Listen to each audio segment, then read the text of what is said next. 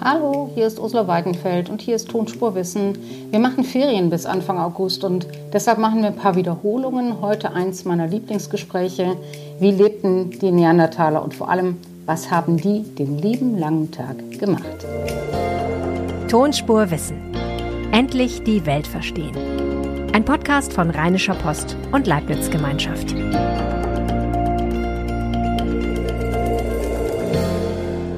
Herzlich willkommen zu Tonspurwissen. Endlich die Nachrichten verstehen, erfahren, woher wir kommen, vom Wissen der Experten profitieren, das ist Tonspurwissen. Wie schön, dass Sie wieder da sind. Empfehlen Sie uns weiter, am liebsten natürlich mit einer 5-Sterne-Bewertung. Heute geht es um eins meiner Lieblingsthemen. Es geht um den Neandertaler und natürlich auch um die Neandertalerin. Diese Leute haben eine erstaunlich lange Zeit, über 250.000 Jahre, nicht nur das Neandertal, sondern diesen Kontinent und Teile Asiens bevölkert. Wobei schon das Wort bevölkert stark übertrieben ist. Es waren wahrscheinlich immer nur ein paar tausend von ihnen gleichzeitig auf der Erde, aber dafür konnten sie mehr Sachen, als man bisher geglaubt hat. Nehmen wir also Abschied von dem Mann, der mit der Keule hinter den Mammuts herrennt. Was konnten die Neandertaler? Wie haben sie gelebt? Sind sie wirklich ausgestorben? Was von ihnen prägt uns bis heute? Das alles erklärt jetzt Sabine Gauzinski-Windhäuser. Sie ist Professorin am Römisch-Germanischen Zentralmuseum, dem Leibniz-Institut für Archäologie, leitet das Museum für menschliche Verhaltensevolution und lehrt am Institut für Altertumswissenschaften der Universität Mainz. Ihr Spezialgebiet ist die Archäologie der Steinzeit, also Ausgrabungen aus der Steinzeit. Was wissen wir denn über Neandertaler?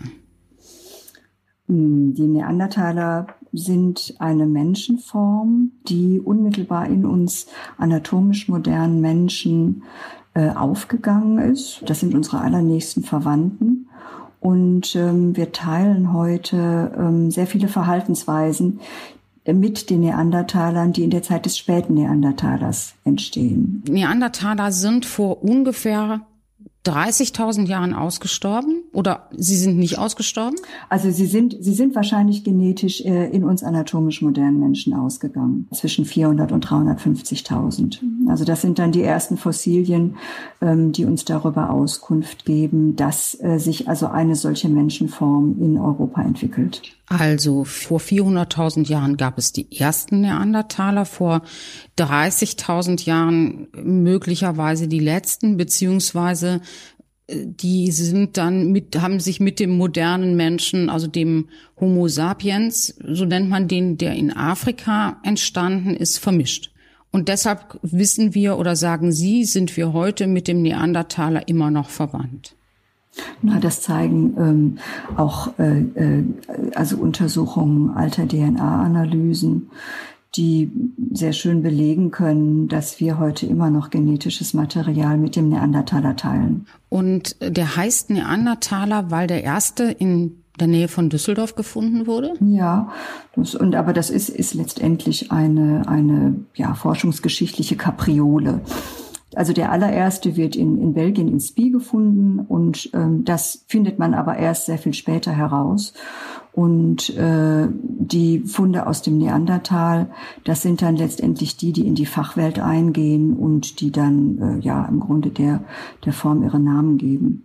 Der Neandertaler war ja eben nicht nur in Düsseldorf und nicht nur in Belgien, sondern der war eigentlich überall in Europa und im Asien bis zum Ural oder wie, wie ja, muss man ja, sich das also vom vorstellen? Atlantik bis zum Ural sozusagen. Ne? Und also verschiedene Teile Asiens. Und äh, wie viele davon gab's? Na, das wissen wir natürlich nicht. Also wir, wir haben äh, sehr viele Fossilien überliefert also das sind ungefähr 350 bis 400, also von 350 bis 400 Individuen. Und äh, wie, wie groß tatsächlich Populationsgrößen waren, das ähm, können wir eigentlich nur über Proxys ermitteln. Also Modellierungen, die uns darüber Auskunft geben, also wie groß eine Population sein muss, um zu überleben. Oder eben auch Modellierungen, die uns darüber Auskunft geben, ähm, wie hoch eine Populationsdichte sein muss, dass Innovation Generationen nicht aussterben, also nicht einfach wieder verschwinden. Also wir haben ähm, Sie sagen viele Skelettfunde. Für mich sieht das noch nicht so sehr viel aus, wenn man sich überlegt, wir reden über fast 400.000 Jahre äh, und dann so ein paar äh, Köpfe und Knochen. Woher wissen wir denn dann, wie der Neandertaler war, wenn es auf so einen langen Zeitraum doch vergleichsweise äh, wenig Zeugnisse sind? Also äh, äh, letztendlich, wenn wir ähm Aussagen über Neandertaler machen wollen, dann können uns die, die Skelette, also die, die, die Körper dieser Menschen natürlich helfen, aber ähm, die hauptsächlichen Informationen kriegen wir natürlich über den archäologischen Nachweis. Also das ist letztendlich die Quelle, die uns tatsächlich über Verhalten Auskunft gibt. Also wenn man und, gräbt und findet, dass die eben nicht nur äh, gestorben sind, sondern dass sie auch gelebt haben und dass sie Zeugnisse hinterlassen haben. Genau, nicht? Also weil alles Verhalten materialisiert sozusagen im, im archäologischen Nachweis und die Kunst ist es eben dann, dieses Verhalten aus diesen materiellen Relikten wieder herauszudestillieren. Mhm. Dann gucken wir doch mal, wie, wie groß muss denn eine Bevölkerung sein? Also Sie sagen Population dazu, damit sie überleben kann. Also wenn, wenn wir über 400.000 Jahre reden, dann waren die ja ganz offensichtlich zumindest zeitweise einigermaßen erfolgreich im Überleben. Naja, also äh, sie, sie werden sicherlich, also das ist eine Menschenform, die hat es länger geschafft als wir heute. Hm? Und also ich meine, wir sind jetzt gerade mal, ähm, also hier in Europa ähm, einige Zehntausende Jahre unterwegs. Und ähm, wenn Sie überlegen, dass äh, der Neandertaler letztendlich 300.000 Jahre überlebt, dann kann man letztendlich nur schlussfolgern, dass das eine sehr erfolgreiche Art der Anpassung gewesen ist, wie der Mensch hier überlebt hatte. Und was hat er gemacht, um überleben zu können? Also grundsätzlich ähm, sehen wir schon vor 1,6 Millionen Jahren, wie der Mensch äh, seine ökologische Nische ausbuchstabiert. Und äh, in der Zeit des Neandertalers ähm, ist das letztendlich ein Ausbuchstabieren, das also nochmal äh, eine andere Fahrt aufnimmt.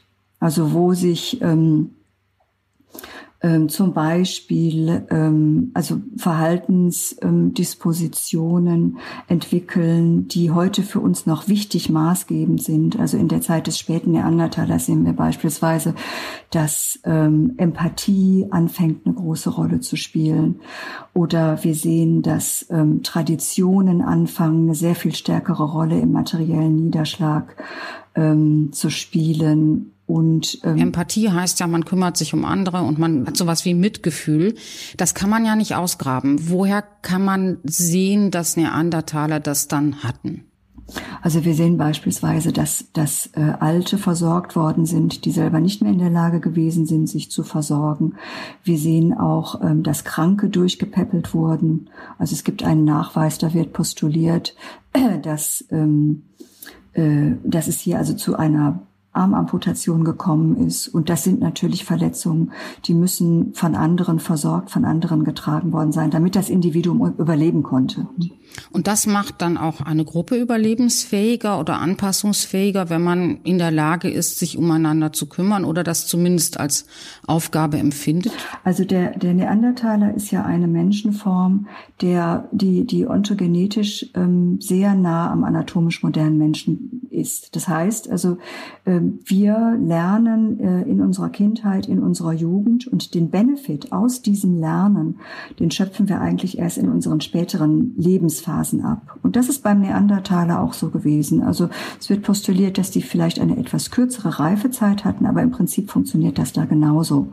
Das heißt, Neandertaler werden schneller groß und erwachsen ja, also die, die, das, das Jugendalter war offenbar etwas verkürzt äh, im Gegensatz zu dem, was wir bei ähm, anatomisch modernen Menschen sehen. Und äh, diese, diese lange Lernphase, also und da sehen wir eben auch, dass es, dass es, äh, dass dieses Lernen über soziales Lernen, also über sozialen, soziales Lernen funktioniert. Und äh, das sind im Grunde äh, Mitglieder der Gruppe, die letztendlich äh, diesen ganzen Prozess haben tragen müssen. Und das ist, glaube ich, kein Zufall, dass wir zum ersten Mal beim Neandertaler drei Generationen in einer Gruppe sehen wo ähm, natürlich die Frage äh, uns immer wieder beschäftigt, warum gibt es letztendlich nur beim Menschen ein Überleben nach der Menopause? Also wenn man im Grunde nicht mehr reproduktiv aktiv ist. Und das gilt natürlich für äh, äh, Männer genauso wie für Frauen. Bei Frauen ist das natürlich unmittelbar lauter, aber wir sehen ja beispielsweise also auch, dass ähm, alte Männer nicht wirklich, also können Nachwuchs zeugen, aber da sehen wir eben also sehr häufig, dass es ähm, psychische Prädispositionen gibt, die da eben, die nicht wirklich gesund sind, die da gehäuft auftreten. Aber das, das ist im Grunde, also ja, das Also sagen wir mal so, also dass, dass sich, dass sich eine Kultur ähm, dennoch diese Leute leistet, die weder Kinder kriegen können, noch besonders unkompliziert im Umgang sind, wenn ich das mal ähm, platt zusammenfassen darf, zeigt, dass äh, diese Kultur erkennt oder weiß, dass man äh, im späteren Lebensalter von dem besonders profitiert, was man vorher gelernt hat und dass man es dann noch weitergeben kann. Ja, natürlich, klar. Ich meine, das, das, das arbeitet, ich meine, das ist ja auch äh, ja letztendlich naheliegend. Wenn Sie beispielsweise sehen, dass ähm, der Neandertaler ähm, saisonal äh, Tierherden ausgebeutet hat und ähm, dass das im Grunde äh, ja Großwildjagden sind, die ähm, also auch von der Art der Gefährlichkeit sicherlich nicht zu unterschätzen sind, vor allen Dingen, wenn Sie sehen, also mit welcher Bewaffnung der Neandertaler da an den Start geht, dann ähm, braucht es hier sehr viel Erfahrung, es braucht sehr viel Wissen, es braucht sehr viel Background, ähm, um sich dem überhaupt stellen zu können. Die Bewaffnung, die man sich so landläufig vorstellt, die ein Jäger und Sammler mit sich führt, ist eine Keule. Ist das richtig oder hat der Neandertaler auch da mehr drauf gehabt, als wir so annehmen? Glaub, auch heute läuft keiner mehr mit einer Keule rum. Also das sind, äh, was wir aus, der, aus dem archäologischen Nachweis kennen, das sind äh, Wurfspeere, ähm, also die nicht wirklich in der Distanz benutzt werden, sondern auf kurzer Distanz benutzt werden. Und das sind äh, Lanzen, hölzerne Lanzen. Sie sagen ja, dass der Neandertaler eben seine Alten versorgt, seine Kinder versorgt, ähm, in einer Gruppe zusammenlebt und ja ganz offensichtlich mehr kann und auch mehr teilt, als wir bisher oder als man normalerweise so annehmen würde, was der vorgeschichtliche Mensch gekonnt hat wie, wie kann das gehen, wenn man sich vorstellt, es gibt so eine Gruppe von Jägern und Sammlern, die eben dem Wild hinterherlaufen und vielleicht im Sommer äh, Samen und Früchte einsammeln und die versuchen möglichst lange zu konservieren, dass sie sie dann auch aufessen können.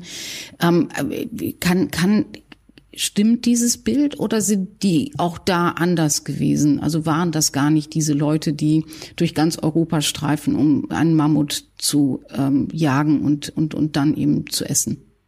Also, ähm, also ja, letztendlich wenn das das Bild, dass wir äh, das normalerweise von Jägern und Sammlern ähm, ja bekannt ist oder, oder, oder was rezipiert wird, ist ja, ist ja letztendlich eine sehr einfache Lesweise. Also auch bei Rezentenjäger und Sammlern gibt es alle möglichen ähm, Spielweisen von zeitweiliger Sesshaftigkeit, äh, von, also die, das, das ist ja überaus bunt, das Bild. Und das, also und dieses, dieses, dieses einfache Modell, dass ähm, ja wir letztendlich immer im Zusammenhang äh, oder, oder was die Öffentlichkeit immer wieder im Zusammenhang mit dem Neandertaler rezipiert, das ist eben ja die kleine Gruppe, die dem Wild hinterherläuft, weil das Wild also und die unmittelbare Subsistenzbasis darstellt. Und aber das ist natürlich überaus simplifiziert und ähm, wird in, in in weiten Teilen auch so nicht stimmen. Wie stimmt es denn? Also die, ähm, Sie sagen, die haben saisonal gejagt. Sie haben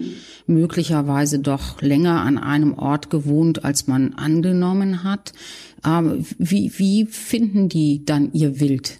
Also Neandertaler sind mehr oder weniger standorttreu in ihren Territorien. Also die kennen sich ähm, sehr gut aus, was Rohmaterialvorkommen betrifft. Also das ist das ist nicht die Menschenform, die also ähm, ja in der Landschaft rumdümpelt und letztendlich das ausbeutet, was ihnen begegnet, sondern letztendlich vom Bild äh, ähm, derer, die, also vom, vom Bild rezenter äh, Wildbeuter, die ähm, drei Stunden am Tag arbeiten und äh, den Rest der Zeit ähm, mit anderen Dingen verbringen, wahrscheinlich nicht so wahnsinnig weit entfernt. Das heißt, Sie kannten die Tiere, die Sie gejagt haben. Sie wussten, wann die äh, auf ihren äh, Zügen zum Sommer oder zur, zum Winterquartier vorbeikommen und haben sie dann gejagt. Und, und Sie sagen, unser Bild ist irgendwie falsch oder zu einfach, wenn, wenn man auf Neandertaler schaut. Haben die denn, ähm, wenn sie ortsfest waren, ähm, auch schon Ackerbau in irgendeiner Form betrieben oder haben Sie Nein. Ihre Toten nee, dafür, beerdigt? Oder? dafür haben wir überhaupt keine Hinweise. Und ähm, dass Sie einen Totenkult hatten oder Ihre Toten beerdigen, haben Sie das gemacht? Also man sagt ja immer, es gibt so ein paar Indikatoren dafür, dass Kulturen sich entwickeln oder Kulturen ähm, eben auch moderner werden. Und dazu gehört ja, glaube ich, auch der Totenkult. Ja, also also ich, ich glaube, da, da muss ich ein bisschen was voranschicken. In, in vielen Facetten äh, des Lebens unterscheidet sich der Neandertaler nicht wirklich vom anatomisch modernen Menschen. Was den, was den Neandertaler grundsätzlich vom anatomisch modernen Menschen tatsächlich unterscheidet, das ist, dass der Mensch vor, vor 45.000 Jahren anfängt, sich in Regeln und Regelwerke zu organisieren. Das heißt, wir haben hier also vor 45.000 Jahren tatsächlich schon die allerersten Gesellschaftssysteme. Und das hat man, und wenn Gesellschaften größer werden, brauchen sie Regeln oder warum genau, kommen die genau, auf die wenn Idee? Gruppen größer werden und das im Grunde, also die, das, die Vereinbarungen, die man untereinander trifft, nicht mehr verbal kommuniziert werden können, dann brauche ich Regeln, damit jeder weiß, wie es geht. Und das setzt natürlich voraus, also sozusagen als, als Motivation, das zu tun, dass ich letztendlich auch eine Welt jenseits jenseits der Sinneswahrnehmung denken muss, weil also dann gibt es im Grunde eine besondere Belohnung, wenn ich mich also konform verhalte, oder es gibt eine besondere Bestrafung, wenn ich mich nicht konform verhalte. Und, äh, und äh, das ist etwas, was wir sehr, sehr deutlich, also sehr laut ab 45, äh, also vor 5, ab vor 45.000 Jahren in Europa sehen. Und das ist etwas, was der Neandertaler ähm, äh, nicht tut. Also er, er, er organisiert sein Leben nicht in Regeln und Regelwerken. Das heißt nicht, dass er, dass er im Grunde seine Toten nicht niederlegt. Das heißt also, er hat Respekt vor den Toten, er legt die Toten nieder, aber wir erkennen da sozusagen keine, keine Historizität, indem zum Beispiel Beigaben beigegeben werden, die natürlich zeigen, dass ähm, Menschen eine, Fun eine bestimmte Funktion im Leben hatten und dass im Grunde auch erwartet wird, dass äh, diese Funktionen äh, in dieser oder anderer Weise in der Nachwelt auch noch zum Tragen kommen. Ne, das ist etwas, das das spielt beim Neandertaler nicht. Und da werden auch keine Grabgruben eingetieft, sondern es gibt bestimmte Orte, an denen werden die Toten niedergelegt. Und wie groß waren die Gruppen, in denen Neandertaler gelebt haben? Also man stellt sich ja, kann sich ja schwer vorstellen, ein Leben ohne Regeln, wenn man in einer großen Gruppe äh, eben nicht nur zusammenlebt, sondern ja eben auch Nahrungsmittel verteilen muss, Lernprozesse organisieren muss. Wie geht das ohne Regeln? Also wir, wir sind äh, äh, bisher davon ausgegangen oder wir gehen bislang davon aus, dass Neandertaler so in Größengruppen von plus minus 20 zusammengelebt haben, plus minus 20 Individuen und ähm, dass sie letztendlich ähm, enge Kontakte auch zu anderen Gruppen hatten, also mehr oder weniger vielleicht gleicher Gruppengrößen. Aber ähm, es gibt nur sehr, sehr wenige schlaglichtartige ähm, archäologische Nachweise, die das äh, tatsächlich belegen können. Und ähm, konnten die sprechen, Neandertaler? Also wir gehen davon aus, dass Neandertaler sprechen können. Also sie haben ähm, auf der einen Seite natürlich ähm, die anatomischen Voraussetzungen ähm, zur Sprache und wir haben eben, wir sehen eben auch im archäologischen Nachweis äh, Zusammenhänge, äh, beispielsweise wenn es also um die Weitergabe von Traditionen geht, die über Sprache kommuniziert werden müssen. Also das und das das heißt, also wenn wir dann beides zusammennehmen, kommen wir eigentlich nicht daran vorbei, zu postulieren, dass der Neandertaler gesprochen hat. Was sind das für Zusammenhänge? Wie kann man, also man, man, man weiß, dass der oder hat ausgegraben, dass der Neandertaler ein Zungenbein hatte und das ist eine, ähm, so, so ein kleines Knöchelchen, was am, am, an der Wirbelsäule ansetzt und was Menschen auch haben, was die Voraussetzung ist dafür, dass man äh, lauter artikulieren kann und sich artikuliert ausdrücken kann. Aber was sind denn die sozialen Voraussetzungen? Also warum vermutet man heute, dass die wirklich gesprochen haben? Was sind die Traditionen, die Sprache erfordern? Ja, das sind beispielsweise Wissenskonzepte, die ähm, drücken sich in der Art und Weise aus, wie Neandertaler bestimmte Steingeräteformen hergestellt haben. Und das sind ähm, Facetten also an, an, an Steingeräten, die nicht unbedingt utilitären Nutzen haben. Das heißt, die und sind nicht, äh, die, haben keinen Zweck, sondern also die sind einfach nur schön. Mit Gebrauch zu tun haben, sondern die haben äh, mit einer Idee zu tun, wie man bestimmte Dinge tut und ähm, welche Dinge man äh, äh also äh, äh, konfektioniert, um bestimmte Tätigkeiten zu erfüllen. Gibt es ein Beispiel? Keilmesser beispielsweise sind beidflächig bearbeitete ähm, Artefakte, die vor allen Dingen in der späten Phase des Neandertalers in Europa auftreten.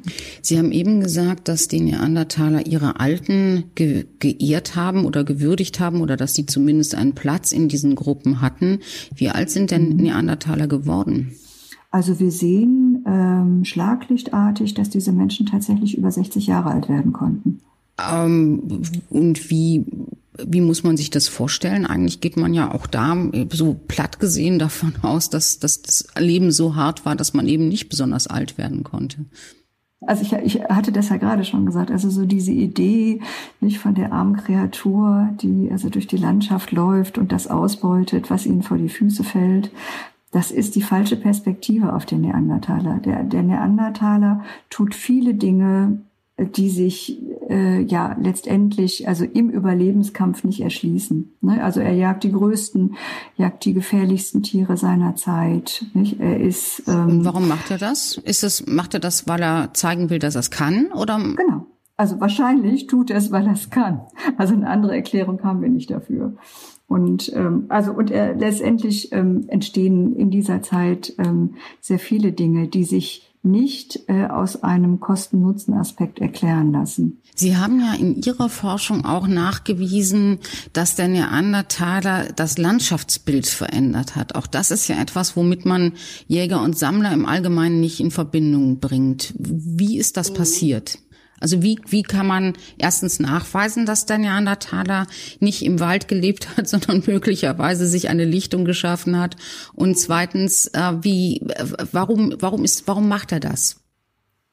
Also, ähm, was wir äh, an der Fundstelle Neumark Nord sehen, ist, äh, dass der Mensch also hier in einer Warmzeit lebt. Und ähm, das ist das eben interglazial vor 120.000 Jahren. Und das ist eine Warmzeit, die wir sehr gut kennen. Also wo wir Temperaturen rekonstruieren können, wo Niederschläge rekonstruierbar sind. Ähm, und das eine, eine, also wie jede Warmzeit, so zeichnet sich also auch diese Warmzeit durch unterschiedliche Klimaphasen aus. Und ähm, es ist im Grunde eine, eine Warmzeit, die wir äh, an verschiedenen ähm, Fundstellen, ähm, also in Europa, vor allen Dingen aber äh, hier in Deutschland im, im mitteldeutschen Trockengebiet fassen können. Und ähm, ähm, wir sehen ähm, in Neumark Nord zum Beispiel dann, also das Nord genau, Neumark Nord ist in Sachsen-Anhalt und es ist eine Fundstelle, die Sie betreuen und wo Sie besonders viel eben auch über die Lebensbedingungen von Neandertalern. Ja, ein, Neumark Nord ähm, liegt äh, im ehemaligen Braunkohletagebau, in einem ehemaligen Braunkohletagebau in Sachsen-Anhalt. Und das ist eine Fundstelle, die seit den 80er Jahren untersucht wird und ähm, eine, eine 26 Hektar große Seenlandschaft, die ganz einzigartige Nachweise geliefert hat und ähm, an denen, ähm, ich hatte es gesagt, also Forschung schon seit den 80er Jahren unterwegs ist. Und also hier gibt es wirklich ganz einzigartige äh, Einblicke darin, wie der Neandertaler seine, seine, seine ökologische Nische ausbuchstabiert. Und wie macht er das? Also was, was hat er da verändert in dieser Nische? Also wir sehen beispielsweise, wenn der Neandertaler nach Neumark Nord kommt, dann sehen wir also einen sprunghaften Anstieg, also an Holzkohlen im Sediment. Und das ist etwas, was sich also in, in vergleichbaren Klimaphasen in ähm, anderen Beckenstrukturen, wo letztendlich gleiche Sedimente des eben Interglazials ausgebildet sehen, sind, ähm, die da, also die, die wir also in diesen Becken nicht haben. Und ähm, wir haben natürlich intensiv darüber debattiert, ähm, ob dieser hohe Anteil an Holzkohle, also dieser hohe Anteil an Feuer im Sediment, also auf natürliche Feuer zurückzuführen sind und ähm, sind aber zu dem Ergebnis gekommen, dass das offenbar nicht der Fall war. Das heißt also, dieser, dieser, dieser hohe Feueranteil in diesen Sedimenten, das ist eine, das ist ein anthropogenes Signal. Das haben die da gebraten oder haben sie Sachen verbrannt, damit sie einen besseren Blick haben? Ähm, also gleichzeitig sehen wir also in diesen Sedimenten zum Beispiel auch, dass wir also nicht die Vegetation, ähm, äh, die Vegetationsfolge ähm, in diesen Abschnitten haben, die wir eigentlich äh, in der Ebenwarmzeit erwarten, sondern was wir hier in der Hauptsache haben, das sind Pflanzen, die uns anzeigen, dass Landschaft offen gehalten wurde. Und das zusammen, also wenn man diese beiden äh, Argumente zusammennimmt, dann muss man letztendlich schlussfolgern, dass der Neandertaler Feuer genutzt genutzt hat, um Landschaft offen zu halten. Das heißt, er, er wirkt letztendlich massiv in die Umwelt ein, um seine Umwelt zu gestalten, um die Landschaft zu gestalten. Und was hat ihm das gebracht, dass die Landschaft offen ist? Also äh, in, äh, ebenzeitliche Bewaldung ist in der Regel sehr undurchdringlich. Und ähm, äh, wenn sie letztendlich in einer offenen Landschaft leben, ist Überleben natürlich wesentlich einfacher, als wenn sie in geschlossenen Wäldern sind. Weil man den Überblick hat. Weil man den Überblick hat, genau, weil man Platz hat.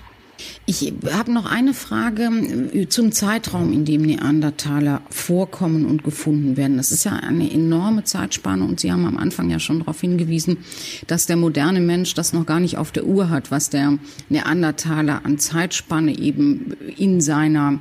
Entwicklung überlebt hat. Das waren ja auch verschiedene Eiszeiten und Warmzeiten, die sich in dieser Zeitspanne ereignet haben. Was weiß man über die Anpassungsfähigkeit von Neandertalern? Also über ähm, also Anpassungsfähigkeit im Sinne einer effizienten Ausbeutung der Natur. Darauf gibt es sehr viele Hinweise. Nicht? Also wo letztendlich natürlich immer das gejagt wird, ähm, was letztendlich auch vor Ort ist. Aber wir haben letztendlich nur sehr wenige Hinweise, die darauf deuten, dass ähm, also oder die uns eine Auskunft darüber geben, wie Neandertal beispielsweise mit Kälte umgegangen sind. Wir sehen immer wieder indirekt, dass, dass der Neandertaler ein ganz hervorragender Pyrotechniker gewesen ist und ja, und das Feuer tatsächlich auch beherrscht hat, sehen wir beispielsweise in der Überlieferung verschiedener Klebstoffe, ähm, die ähm, ja, also bei denen, also zu deren Herstellung ähm, Pyrotechnik tatsächlich auch genutzt werden muss. Nicht? Also wo sie, wo, wo Feuerstellen über einen langen Zeitraum auf bestimmten Temperaturen gehalten werden müssen, ähm, damit Harze beispielsweise ausfallen. Und ähm, also das sehen wir, aber auch wirklich nur in Schlaglichtern. Und was wir sehen, ist, dass, dass Fälle gewonnen werden. Und das, es gibt also auch aus Neumark Nord einen Hinweis, der wird, äh, also ist eine, eine äh, Substanz, die ähm, ähm, äh, wo vermutet wird, dass, äh, dass diese Substanz zum Gerben von Fellen verwendet worden ist. Und äh, das liefert natürlich vielleicht einen indirekten Hinweis eben auch auf Kleidung. Aber ähm, das ist es eigentlich auch schon, was wir im archäologischen Nachweis sehen. Und wenn man nochmal auf das Skelett guckt, da sieht man, dass der Neandertaler nicht so furchtbar groß war, aber auch nicht ganz klein, also ungefähr 1,60 normalerweise, oder? Mhm. Ja. Und eine ja. breite Nase hatte. Und da sagen ja alle, dass die dazu da gewesen wäre, die Luft anzuwärmen, bevor man sie einatmet. Ja, aber das ist auch Quatsch. Ja, das Quatsch. Ja, ja. Nee, das, das war, das war irgendwie so eine, war, war so eine schöne Erklärung irgendwie. Und also nicht, dass man immer gesagt hat, okay, der ist klein gedrungen und äh, äh, nicht und das eine Körperform, die letztendlich dazu geeignet ist, auch Wärme zu speichern. Und äh, aber äh, das konnte man also in den letzten Jahren oder vor schon vor einiger Zeit sehr schön zeigen, dass das offenbar Bottleneck-Effekte sind, genetische Bottleneck-Effekte, die im Grunde also zu diesem Phänotyp führen. Also Zufall. Ja. Da ja Zufall, Zufall, ja. Wissen wir was, wer in der neandertalischen Gesellschaft das Sagen hatte? Der Mann oder die Frau? Ähm, können wir nicht sagen. Also das, das, das wirklich Spannende ist ja, dass wir ähm, äh, bis also ja, ins, also in, in den überwiegenden Phasen des Pleistozäns, dass wir diese Unterscheidung gar nicht machen können. Und das sagt natürlich auch sehr viel. Das heißt, Männer und Frauen haben dieselben Aufgaben wahrgenommen? Offenbar, ja. Also wir sehen, wir sehen es nicht. Also es gibt verschiedene Studien, die, also die sind nicht besonders schlüssig. Die sagen, also Männer haben äh, die, die ihre Arme äh, für andere Aktivitäten benutzt als Frauen, aber ähm, also weiter sind wir da auch nicht.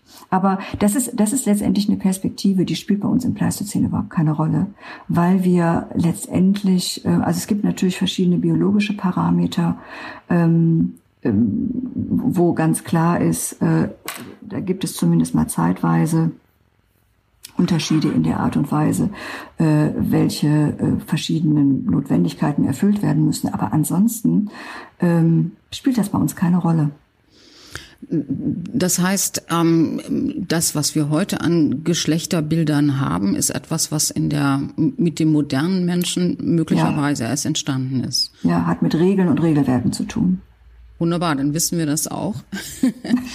ja, Frau Gotzinski, vielen, vielen Dank. Das war super interessant. Ich finde, ähm, man unterschätzt ja immer die Bedeutung von Vor- und Frühgeschichte für unser tatsächliches und heutiges Leben, aber sie ist ja eben auch in sich total interessant. Vielen Dank, Frau Gotzinski-Windhäuser.